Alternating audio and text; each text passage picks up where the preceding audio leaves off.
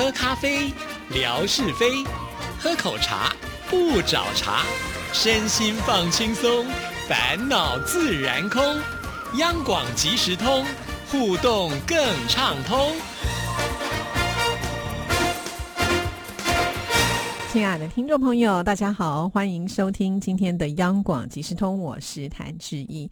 在今天的节目里呢，原本是星期五嘛，啊，生活美学的单元，但是呢，这个礼拜的文哥要缺席了，哇。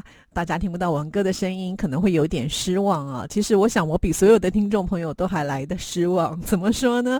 毕竟志毅现在还是在居家隔离的时候啊，也就是呢还没有正式的来上班。但是呢，志毅的工作、志毅的节目呢，还是得进行啊。很多听众朋友都跟志毅说，你要多休息呀。可是真的没有办法，像我们从事广播工作的人呐。每一天的节目都要如期的推出，不然的话就是开天窗。开天窗是很严重的事情哦，要不然呢，你就要请别人帮你代班。但是啊，我身边的同事们每一个人自己都这么的忙，更何况我的节目呢，又是属于跟听众朋友互动的节目啊，怎么让其他人来代班呢？这些都有一点说不过去。而且呢，请别人代班，我就没有薪水可以领了。所以呃，还是希望自己来呃把这个节目给完成。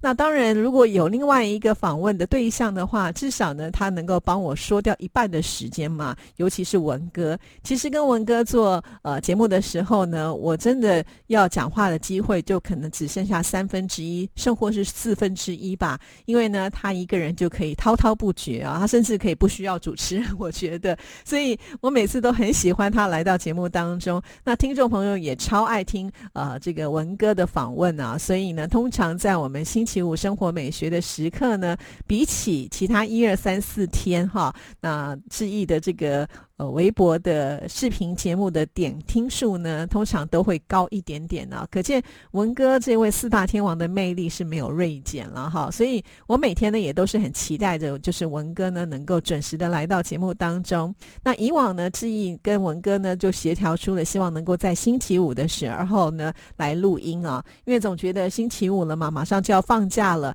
他应该呢是有办法能够挪出一点时间，呃，来跟志毅录音啊。一开始的时候。是还好啦，每次大概星期五都能够准时的录音。后来呢，常常就收到文哥说：“哎呀，今天碰到了乱流，真的没有办法，有好多的会要开，我走不开。”所以呢，就会传给志毅说：“那我们下星期录好了。”那我们听众朋友也都知道嘛，哈，我们的央广即时通呢是在星期五的时候生活美学的单元播出。那错过了这次的录音时间的话呢，就要等到下一个礼拜。可是下个礼拜的一跟二志毅呢，通常是不进电台的，因为我们有录音室，所以呢，我都会。排在星期三来录音，那星期三录音呢，应该是我们做节目的一个底线了啊，因为呢，我们节目是必须在前一天的时候，呃，要把它交出来的，所以我希望能够在星期三的时候，就是完成我的录音的工作。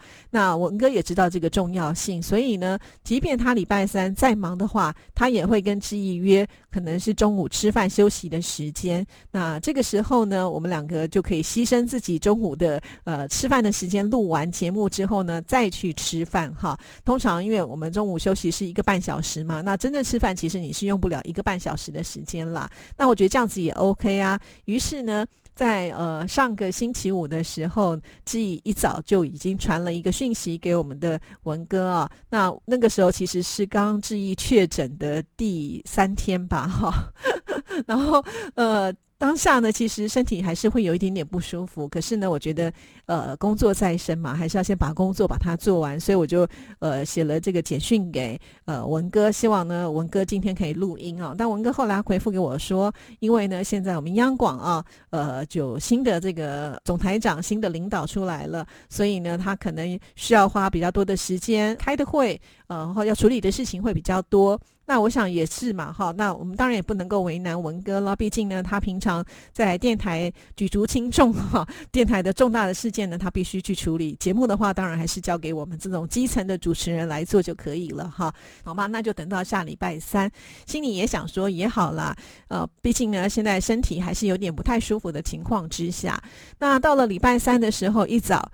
好奇怪哦，这次是文哥自己先传给知意的哦，说早上我有会，然后呢，中午也有点事情是没有办法跟你一起录音，可能恐怕要等到下午了。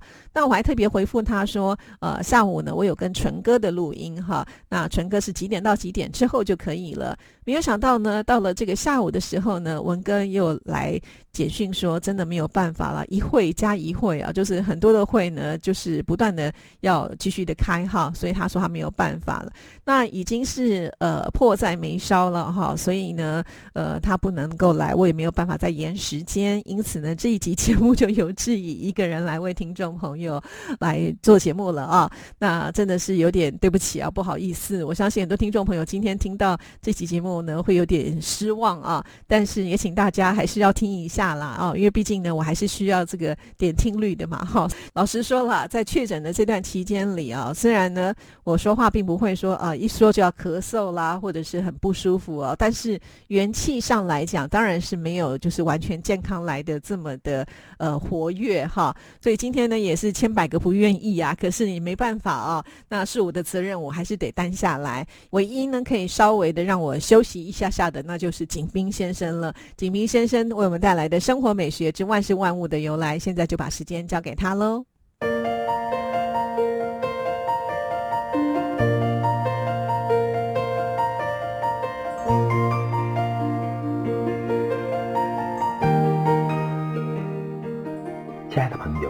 你们好，央广即时通，因为热爱，未来更精彩。刨根问底，探究万事的来龙去脉，追本溯源，了解万物背后的故事。万事万物的由来，欢迎您的收听。我是景斌，今天我们说说跨栏运动的由来。二三百年以前，英国的畜牧业非常发达。牧区的儿童非常活泼好动，他们经常有意识地利用羊圈的栅栏奔跑腾跃，互相追逐嬉戏，一度发展为节日牧区的游戏项目。以后，人们把这种游戏扩大到平地上，还专门增设栅栏，让参加活动者从这些障碍物上跳过。这就是跨栏运动的雏形。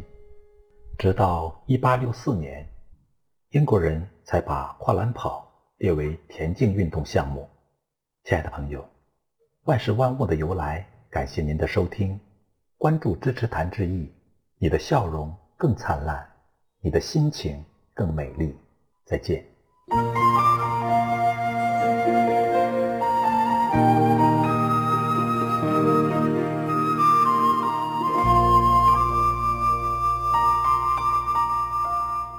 好的，谢谢景斌先生哦，呃，都有这个如期的把这个声音档传来到志毅这里哦，哈。好，那接下来的时间呢，我就要来回复听众朋友的信件了啊。首先呢，我们要来看的是问来妙恩的来信啊。这封信呢是在七月十一号的时候所写的。央广即时通主持人致意，你好，周一的早上好。将近有两个星期没有写信给你们了，会想我吗？哈哈，因为我的父亲一周年要拜拜的仪式已经圆满了，接下来就是农历的六月十五即将来临了。我们家里面呢要搓汤圆。农历六月十五是过半年节，长辈们说要在家里面搓汤圆来拜一拜，也就是假布尼尼啊，是不是这样念呢？因为我的台语并不是很好，这个意思就是说要吃半年圆呢，这是一个习俗，而且也说了，今年已经过了一半，要感谢神明祖先上半年的保佑，也祈求下半年一切顺利。健康平安，祭神祭祖之后呢，全家再来食用。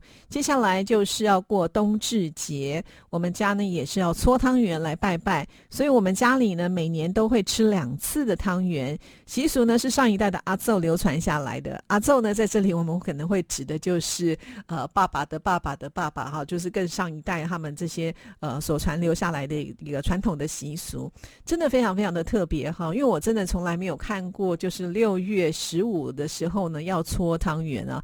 在台湾，我们也会有两次吃汤圆的时间，一个就是冬至嘛，哈。那我知道在南方的听众朋友呢，冬至也都是吃汤圆嘛，哈。可在北方的朋友们好像吃的是饺子。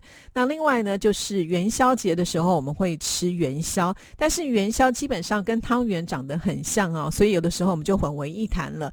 那现在的人也不太会去塞元宵哈，那想要去呃买也不容易买得到，所以呢，通常就直接用这个呃汤圆来代替了。所以我们会觉得我们一年当中呢，大概就是元宵节，还有呢就是冬至的时候呢会来吃汤圆呢，就是会有这两次的机会。但是我真的还没有听说六月十五的时候呢要来搓汤圆，好特别哦！不知道妙恩你们的祖籍到底是在哪里哈？所以会有这样子的一个习俗。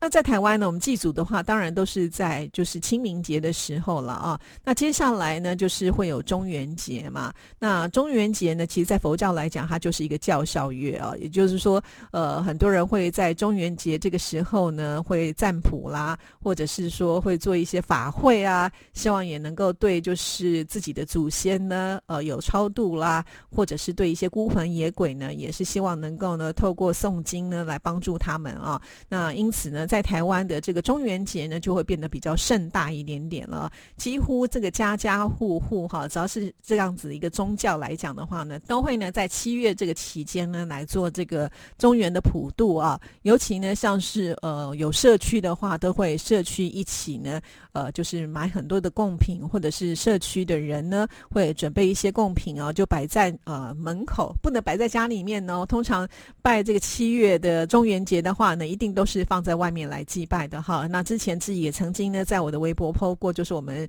呃这个社区，也就是听众朋友讲的小区哈，就是有集体的一起来拜拜哈。然后呢，都还会烧那个金纸啊，要给所谓的好兄弟们。在中元节的时候，我都觉得在台湾的感觉呢，是一个相当温馨啊，就是连看不见的。呃，往生的朋友，我们都还是会想要去照顾他啊。那这是在台湾呢，就是可能在年终的时候会一个比较大型的一个祭祀活动。那不知道呢，在妙恩你们那里呢，中元节是不是也像台湾一样啊？就是呃，非常的慎重。因为在台湾啊，在七月差不多中旬的时候，你就会发现很多的公司行号也会在他们的门口呢开始祭拜啊，那祈求就是一年呢这个生意都会非常的好哦。那如果妙恩在你们家附近呢？呢，也有这样子的习俗，也欢迎跟我们说哦。好，那我们继续呢，再来看下一段。拜拜好的汤圆呢，是可以加入椰浆还有斑斓汁一起煮呢，会更香更好吃。那农历的七月十号呢，是伊历，这边的伊呢是伊斯兰教的伊啊。一四四三年十二月一号，古尔邦节也是伊斯兰教主要的节日之一。在汶莱的穆斯林把古尔邦节又称为哈芝节。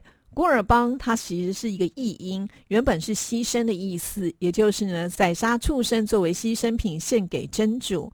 那每一年在这一天的古尔邦节，回教徒们都会宰杀牲畜，也就是牛和羊，分给贫穷的家庭，或者是分给亲朋好友，一份一份的带回家。那在七月十号的这一天的古尔邦节，公共假期是星期天，所以呢，在星期一的时候就补假了，政府工作人员就没有上班。好了，祝你们工作愉快，周一愉快。谢谢妙恩的写信哦，又让我们增加了一个知识啊。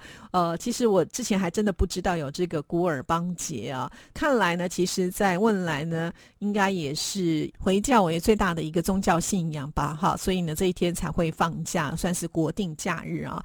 那听妙人这样讲的话，感觉好像这个古尔邦节也是大家一起呢来呃做这个祭祀的动作吧，所以他才有办法说把这些牛跟羊呢去分给这些贫穷的家庭啊，或者是亲朋好友，是不是这样呢？那这些的话，牛跟羊是不是要料理呢？还是就是生的这样子的肉呢，放在那里祭祀哈，这个我比较好奇一下，因为在台湾呢，呃，像也有一些是祭祀。